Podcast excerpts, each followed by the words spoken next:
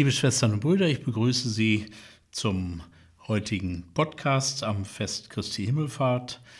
Wir sind leider immer noch nicht in unserer Kirche, sondern immer noch getrennt und auf Distanz und auf Abstand. Trotzdem feiern wir heute an diesem Donnerstag Christi Himmelfahrt. Beginnen wir mit einem Gebet. Gütiger Gott, dein Sohn Jesus Christus ist in dieser Zeit ungeahnter Not und Ohnmacht mit uns auf dem Weg. Wir danken dir, dass wir deine Gegenwart erfahren, dass du zu uns sprichst durch dein Wort und uns ermutigst und dass du die Herzen vieler zur Liebe bewegst. Dein Heiliger Geist schenke uns Mut, Geduld und Kraft. Auch wenn wir uns jetzt nicht versammeln können, lass uns beieinander bleiben, damit wir Hoffnung finden für die Zukunft. Amen. Hören wir die Lesung von Christi Himmelfahrt. In jener Zeit gingen die elf Jünger nach Galiläa auf den Berg, den Jesus ihnen genannt hatte. Und als sie Jesus sahen, fielen sie vor ihm nieder, einige aber hatten Zweifel. Da trat Jesus auf sie zu und sagte zu ihnen, mir ist alle Macht gegeben im Himmel und auf der Erde. Darum geht zu allen Völkern und macht alle Menschen zu meinen Jüngern. Tauft sie auf den Namen des Vaters und des Sohnes und des Heiligen Geistes und lehrt sie, alles zu befolgen, was ich euch gesagt habe.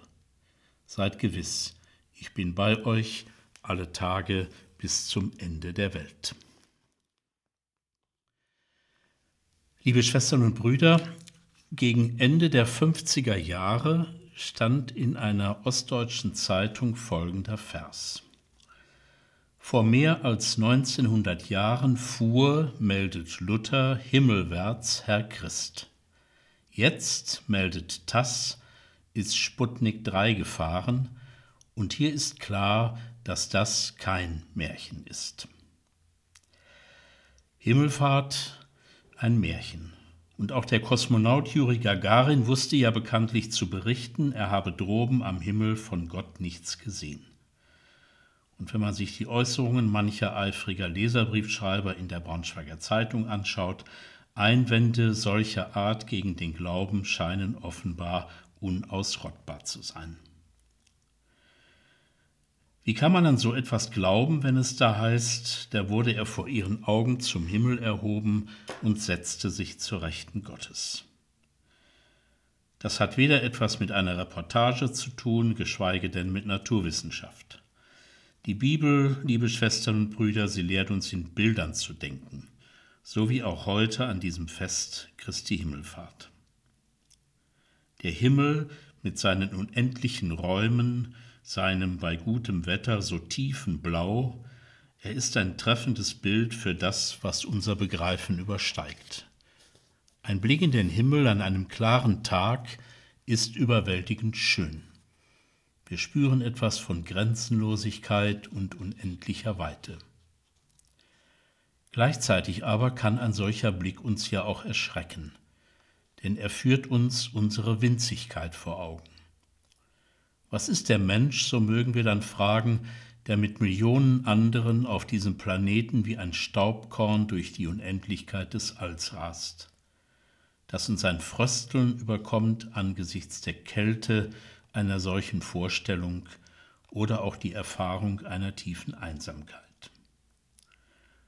Zwiespältig löst er aus der Blick in den Himmel in die Unendlichkeit des Alls. Je mehr wir wissen über diese unendlichen Zeiträume und die unvorstellbaren Entfernungen von Millionen von Lichtjahren, desto mehr drängt sich die Frage auf, was bedeutet denn dann meine kurze Existenz in diesem unendlichen und an mir völlig uninteressierten Universum? Dass ich geboren werde, um wieder zu sterben, der eine früher, der andere später. Wo komme ich her? Wo gehe ich hin? Ist hinter allem Schönen, aber auch allem Absurden, das wir erleben, gerade auch jetzt, ist dahinter irgendein Sinn zu erhoffen? Was soll das Ganze alles? Es sind Fragen, die nachdenklich machen. Ist wirklich alles nur ein großer Zufall, einschließlich meiner selbst? Das kann man so sehen und damit kann man auch aufhören zu fragen. Aber warum muss man dann diejenigen verunglimpfen, denen das nicht genügt?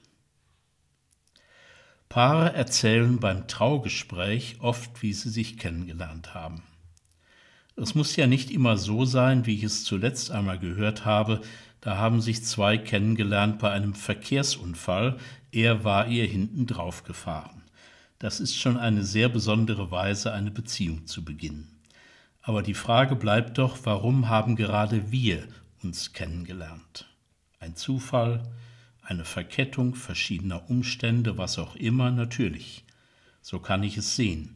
Oder wenn ich an den Zufall nicht glauben will, sind wir füreinander bestimmt, wie manche sagen, aber von wem?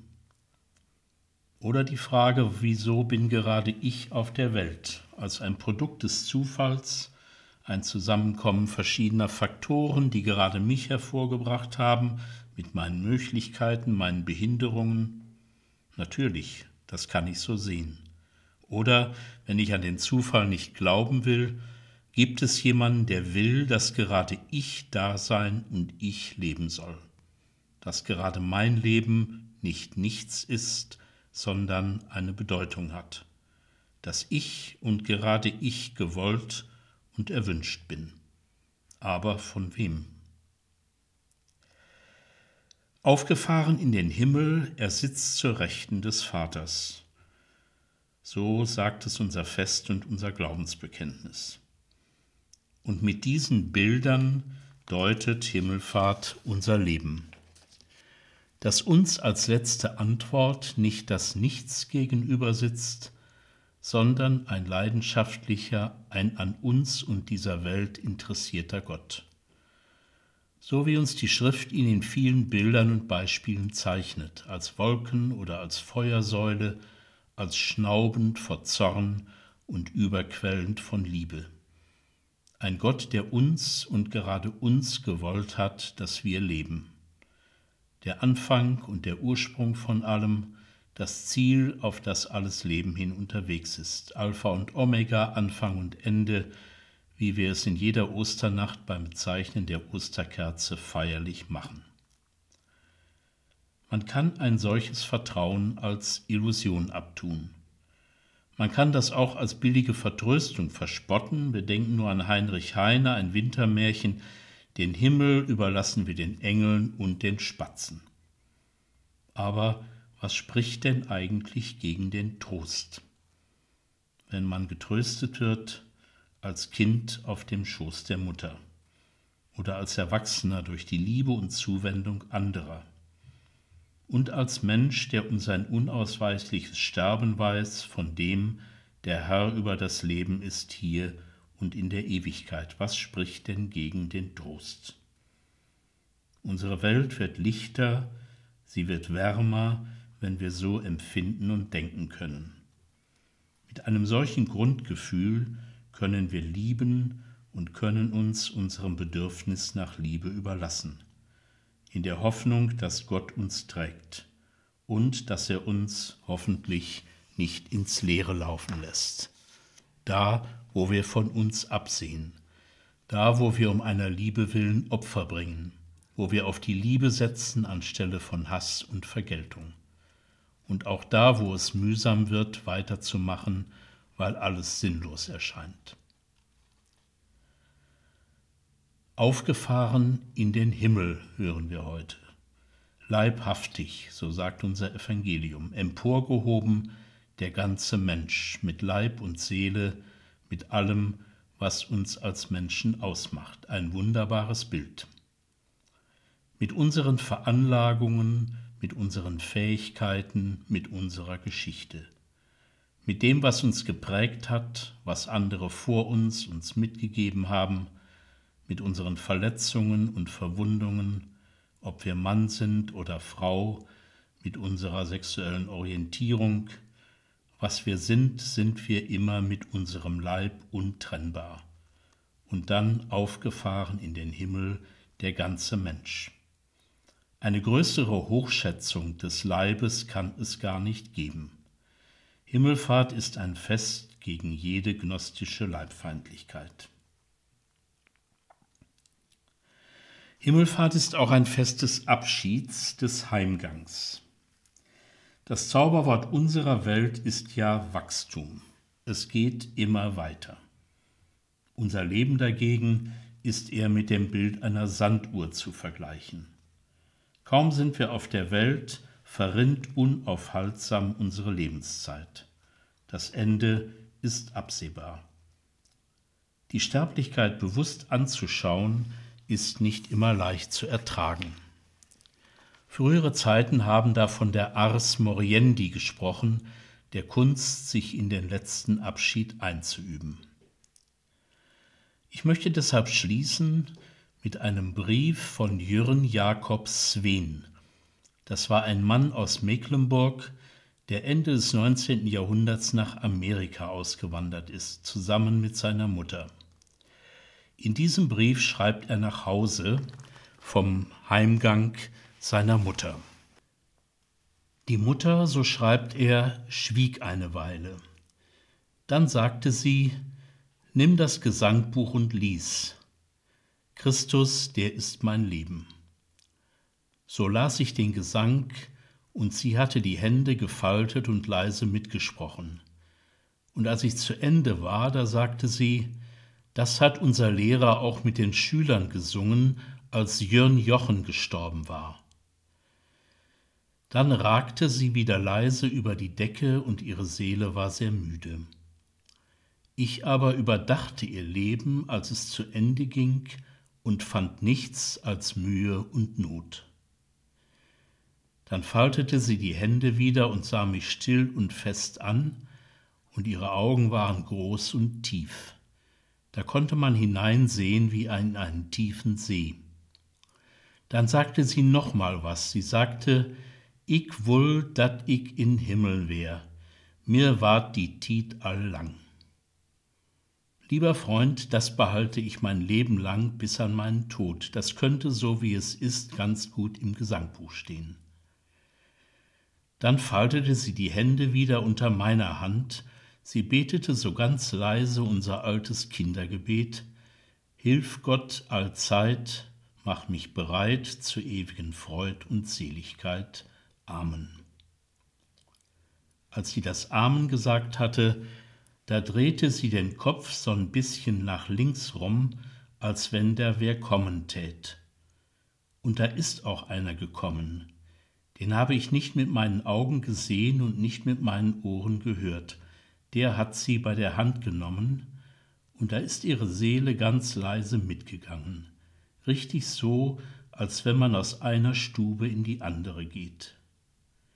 So ist sie nach Hause gegangen, als wenn ein müdes Kind abends nach Hause geht. Und nun ist sie nicht mehr in einem fremden Land. Amen.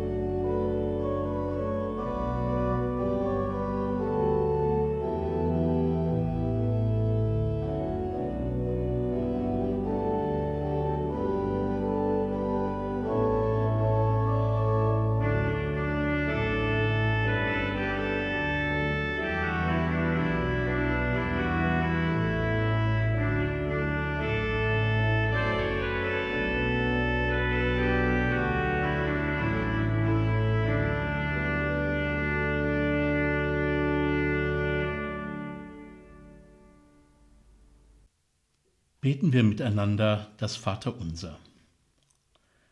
Vater unser im Himmel, geheiligt werde dein Name, dein Reich komme Dein Wille geschehe wie im Himmel, so auf Erden.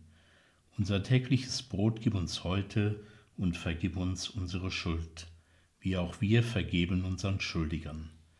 Und führe uns nicht in Versuchung, sondern erlöse uns von dem Bösen. Denn dein ist das Reich und die Kraft und die Herrlichkeit in Ewigkeit. Amen. Bitten wir Gott um seinen Segen. Schenk deinen Segen, Gott, unserer Welt und bleib uns treu in allem, was geschehen kann. Wir wollen unser Dasein mit seinen Sorgen und Freuden aus deiner Hand empfangen. Und wir erhoffen ein geglücktes Leben, hier und jetzt und immer. Und dazu segne und behüte sie alle und ihre Lieben, der gütige und der barmherzige Gott, der Vater, der Sohn und der Heilige Geist. Amen wünsche Ihnen allen noch eine gute Woche und auf bald.